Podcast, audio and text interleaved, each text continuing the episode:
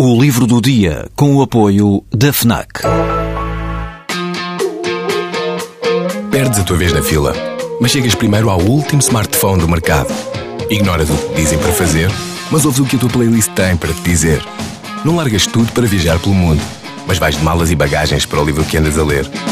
Deixas o despertador tocar mil vezes, mas se ouves o hino na televisão, saltas do sofá e sentes o arrepio. Pois é, quando desligas do mundo, ligas-te a ti. FNAC. Desliga-te. Ainda hoje não se sabe por que razão o poeta romano Ovídio foi condenado ao desterro pelo imperador Augusto. Expulso de Roma, oito anos antes da era cristã, Ovídio morreu no exílio, lamentando amargamente a desgraça que o atingiu. Esse lamento está reunido em dois conjuntos de poemas, Tristes e Cartas do Ponto. Foi a partir dessas duas obras que o poeta Albano Martins escolheu as elegias e as epístolas que compõem este volume. Nele encontramos versos de um poeta que Dante, o autor da Divina Comédia, colocou na sua galeria de poetas como um dos maiores expoentes poéticos de todos os tempos, logo depois de Homero e de Horácio, segundo informa na breve nota da apresentação o responsável por esta edição.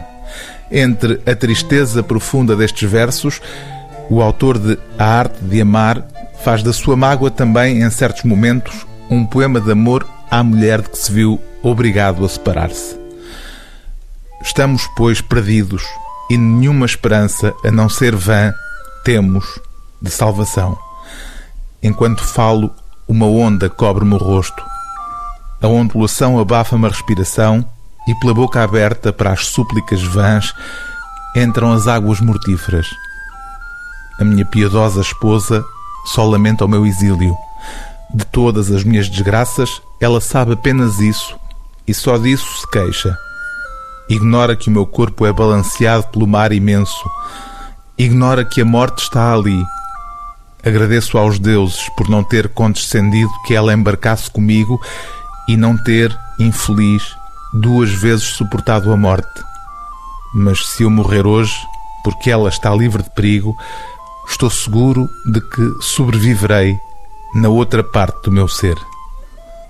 O livro do dia TSF é Poemas do Desterro, de Ovídio, seleção, tradução, apresentação e notas de Albano Martins, edição Afrontamento.